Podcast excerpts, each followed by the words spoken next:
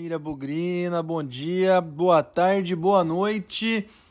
Feliz quarta-feira, quarta-feira de Guarani Santos, segunda rodada do Campeonato Paulista. É sobre isso que nós vamos falar aqui nesse pré-jogo, que com o passar do tempo, devagarzinho, uma rodada após a outra, vai voltando a ser tradicional aqui no Bugricast, aquilo que foi o nosso começo, a nossa origem, onde tudo começou no Bugricast nós retomamos aqui com o nosso trabalho nas plataformas de áudio. Então hoje, como de costume, temos o nosso pré-jogo sem imagens, somente com comentários, somente com opiniões de um Guarani Santos muito importante, né? Primeiro jogo do Guarani no Brinco, diante da torcida. O único problema é que é nove e meia da madrugada, né? Muito tarde, com transmissão da televisão aberta e isso com certeza deve afugentar um pouco o público, até porque o Guarani vem de uma derrota, tá chovendo pra caramba em Campinas, então a gente não sabe o que, que nos espera daqui a pouco nessa quarta-feira no Brinco de Ouro contra o Santos. E a gente também não sabe o que nos espera com relação à escalação que o Moser vai levar para essa partida, porque tudo leva a crer que do time que enfrentou o Santo André e perdeu no sábado por 1 a 0, aquele time deve sofrer algumas modificações. Eu não sei exatamente quais, não acredito em mudança no gol, na zaga e nas laterais, mas acredito sim que alguma coisa pode mudar no meio-campo e talvez no ataque. Minha aposta é que o Richard Rios deve voltar ao meio-campo, ele que foi um jogador que terminou em alta a temporada passada, não jogou contra o Santo André em virtude de uma contratura muscular, mas parece que foi mais poupado do que preocupava lá no ABC. Então ele voltou a treinar, já estava treinando normalmente, por precaução não jogou no sábado, mas hoje deve ser o titular do meio-campo. Resta saber com mais quem, né? Eu tenho um palpite que é mais um desejo do que uma expectativa. Eu acredito que o meio-campo do Guarani poderia ser formado por é, Leandro Vilela, Iago e Richard Rios, com o Giovanni Augusto jogando aberto na ponta esquerda. Aí o Bruno José, muito provavelmente na direita, e o Derek jogando de centroavante. Seria o meu palpite, ah, na verdade, seria aquilo que eu gostaria, né? Acho que o Giovanni Augusto poderia fazer pela esquerda ali o papel que o Isaac fazia no ano passado. Não acredito, talvez, que o, que o, o Moser vai, vai fazer isso. Acredito sim no Richard Rios no meio, no, no, no Giovanni Augusto. A dúvida fica para quem vai jogar na cabeça da área. E aí talvez a gente possa ser surpreendido, ou não, né? Porque ele não jogou nada contra o Santo André. Com a saída do Vilela, a manutenção do Iago, é, e aí o meio sendo formado por Iago, Richard Rios e Giovanni Augusto. Na frente, acredito na manutenção do Derek como um falso 9. É, Acredito na permanência do Bruninho, não porque jogou bem, mas porque acho que o Moser quer testar esse modelo.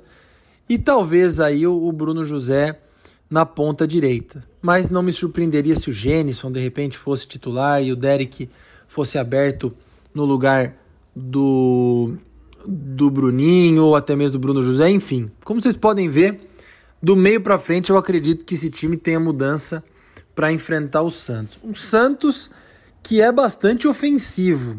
Pelo que eu acompanhei, o time comandado pelo Odair Hellman, que está começando um trabalho, será o segundo jogo deles, eles vêm de vitória 2 a 1 sobre o Mirassol de virada na Vila Belmiro. O Santos, na cabeça aí do Odair Hellman, parece que não vem com muitos jogadores no meio campo, não.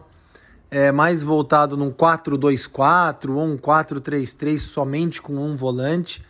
Então, por ser o começo de um trabalho e por ser também um esquema muito ofensivo, talvez o Santos tenha possa abrir espaços para o Guarani jogar um pouco mais e ter chances aí, por que não, de ganhar o jogo. Eu acho que o Guarani pode ganhar o jogo, tá?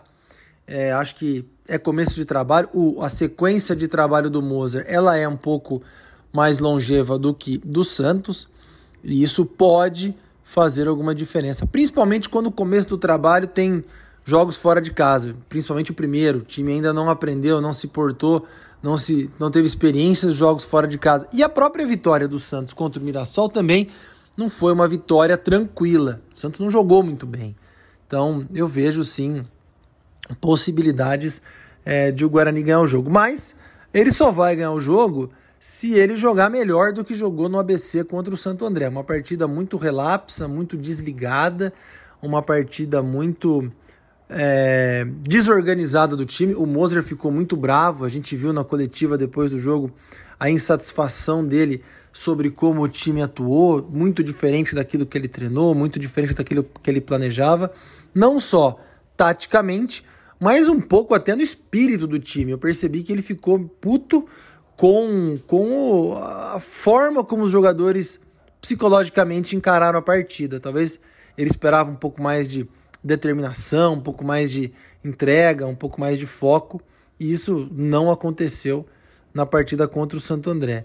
E por ser um jogo em casa e já por ser um campeonato de tiro curto, eu espero uma mudança de postura também desses jogadores a partir do momento que a bola rolar. É, acho também que nós vamos ter mais uma oportunidade de ver uma defesa do Guarani que talvez esteja se estruturando relativamente bem, sendo testada contra um ataque bom. Eu falei que o Santos não tem é, muitos jogadores no meio, tem uma formação muito mais ofensiva. Tem Marcos Leonardo no ataque, talvez tenha o Garoto Ângelo, o, o Soteudo, acho que o Mendonça tá lá também. Então, é um time muito rápido e vai ser muito interessante ver esse ataque leve é, e de muita qualidade do Santos contra aquilo que talvez seja o ponto forte do Guarani até esse comecinho, inho, mesmo de temporada, que é a defesa.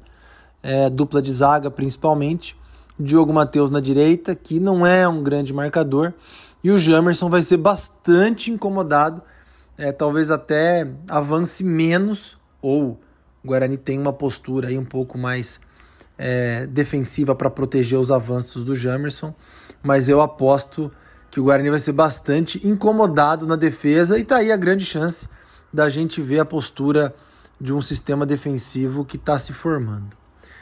Nove e meia da noite não tem expectativa de um grande público, infelizmente, principalmente porque o Guarani precisa aí da renda, precisa da grana e jogo no meio de semana, começo de temporada, nove e meia da noite.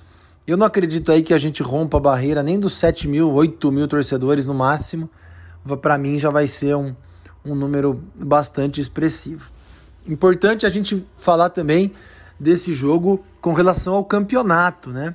O Mirassol, que é um concorrente do Guarani na luta pela classificação para a próxima fase do Paulistão, já jogou duas, perdeu, como eu falei, para o Santos na estreia e perdeu em casa para Inter de Limeira nessa terça-feira à noite por 1 a 0. Então, para um concorrente direto começar com duas derrotas, eu acho que na conta do Mirassol nunca esteve a derrota em casa para Inter de Limeira, ali eles contavam com três pontos. Uma vitória do Guarani logo mais contra o Santos pode é, fazer com que não o Guarani não se aproxime da classificação, mas comece a colocar um pouco mais de pressão no Mirassol e eventualmente até no São Paulo, né, que jogou em casa contra o Ituano, empatou 0 a 0, tem um ponto, vai jogar essa rodada ainda, mas parece que tudo leva a crer que o grupo deve ser bastante disputado entre São Paulo, Guarani, Mirassol e Água Santa. Água Santa que perdeu em casa por 3 a 1 para a Ferroviária na estreia. Deve ser aí um grupo bastante disputado para identificar quais serão as duas vagas para a próxima fase do mata-mata. Então, expectativas, na minha opinião, um pouco altas para esse jogo, porque o Guarani precisa dar uma resposta para o torcedor, precisa mostrar um trabalho de evolução com relação à partida contra o Santo André. Tudo bem que o jogo foi sábado e agora quarta-feira entra em campo de novo, para depois no sábado entrar em campo contra o Ituano no Brinco de Ouro. E aí tem mais uma mensagem importante. Dois jogos seguidos em casa seria fantástico se o Guarani fizesse de 4 a 6 pontos. 6 seria fantástico de fato. 4 não seria nada ruim, pensando na, na classificação para a próxima fase é, do Paulistão. Então, volto a dizer, acredito na manutenção da defesa e na expectativa de ver o desempenho dessa defesa contra um ataque bom do Santos. Espero mudanças no meio e eventualmente no ataque contra um time que deve dar espaço para o Guarani e isso pode ser bastante favorável para o Guarani ganhar o jogo. Espero que, espero que vai ser um grande jogo. Acho que as oportunidades vão aparecer para os dois times e aquele que tiver um pouco mais de calma, um pouco mais de paciência, um pouco mais de qualidade, pode sair vencedor.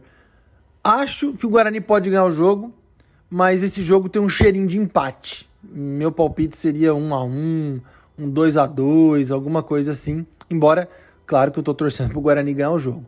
Mas esse jogo tá com um cheirinho de empate. Vamos ver como é que vai ser.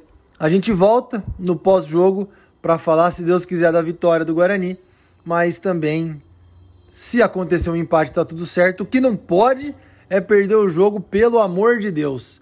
A gente se vê no pós-jogo, sem nunca esquecer que na vitória ou na derrota, hoje e sempre Guarani. Avante, avante, meu bugre, que nós vibramos por ti, na vitória ou na derrota, hoje e sempre Guarani.